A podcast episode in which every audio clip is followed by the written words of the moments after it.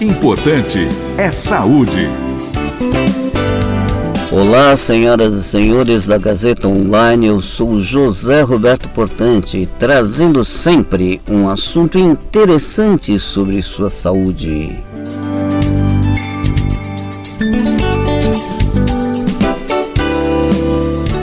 Muito você já deve ter ouvido falar em radicais livres que deve combater radicais livres, que radicais livres faz mal à saúde, mas afinal, você sabe o que são radicais livres?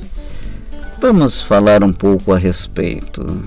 Bem, toda a matéria é constituída de elementos fundamentais que são denominados de átomos. E esses átomos têm um núcleo, e esse núcleo tem duas partículas, uma partícula denominada de próton com uma carga positiva e uma outra partícula denominada de nêutron que não tem carga elétrica.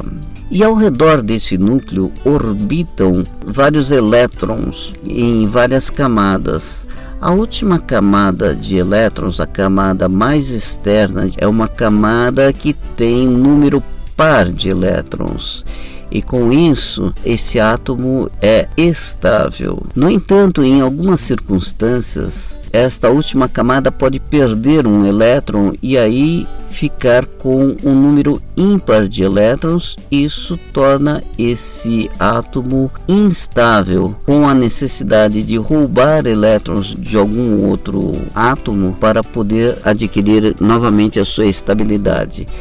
Esse átomo que tem uma quantidade ímpar de elétrons é denominado de radical livre. Pois é, e no nosso organismo, este átomo, quando presente, acaba roubando este outro elétron de determinados lugares do nosso organismo que acabam comprometendo a saúde por exemplo, esse radical livre, por exemplo, ele pode se ligar ao DNA, roubando então um elétron do DNA, fazendo com que crie novos radicais livres, interferindo inclusive no funcionamento desse DNA, das nossas proteínas, podendo inclusive precipitar cânceres, podendo contribuir para o envelhecimento precoce dos tecidos, sejam eles os tecidos neurológicos, vasculares, dermatológicos,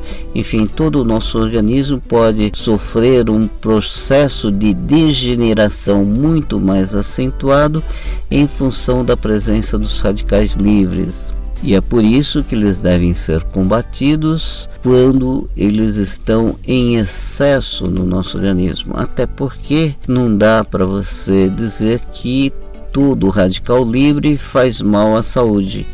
Uma vez que até pela própria respiração, pelas trocas de oxigênio, você produz também radicais livres.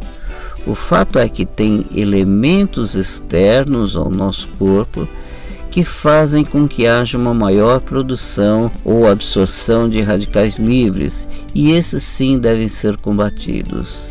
E quais são esses elementos externos que têm muito radical livre ou que propicia a presença de radicais livres? Então, é a exposição exagerada ao sol. É a exposição exagerada ao sol faz com que você tenha uma maior quantidade de radicais livres. Exercício físico muito extenuante, acentuado, também produz radicais livres. Então, nada que é excesso é bom para o nosso organismo. Fumo, o cigarro é um grande produtor de radicais livres, assim como a bebida alcoólica. A poluição, de um modo geral, também é um outro elemento de grande produção de radicais livres e que pode eventualmente ser combatida de uma forma ou de outra. Então, como que nós devemos proceder? Primeiro é evitando essas coisas que eu falei, né? O cigarro, a bebida alcoólica, a exposição ao sol de forma intensa, o exercício extenuante. O exercício é muito bom, o exercício físico é muito bom, mas não precisa exagerar. Tudo que é exagero faz mal ao nosso organismo. E determinados alimentos também fazem com que haja uma neutralização desses radicais livres, que são principalmente as frutas, verduras e legumes que contenham vitamina A, vitamina C, vitamina E e também zinco. Então a gente sabe que, por exemplo, a laranja, o abacaxi, o tomate, é, a acerola, são todos alimentos que têm muitos elementos que combatem os radicais livres. Então, como nós vimos, os radicais livres devem ser evitados na medida do possível e também neutralizados. Evitados, evitando aquelas condições que elevam a quantidade de radicais livres e também neutralizados através de uma alimentação saudável e uma vida mais saudável.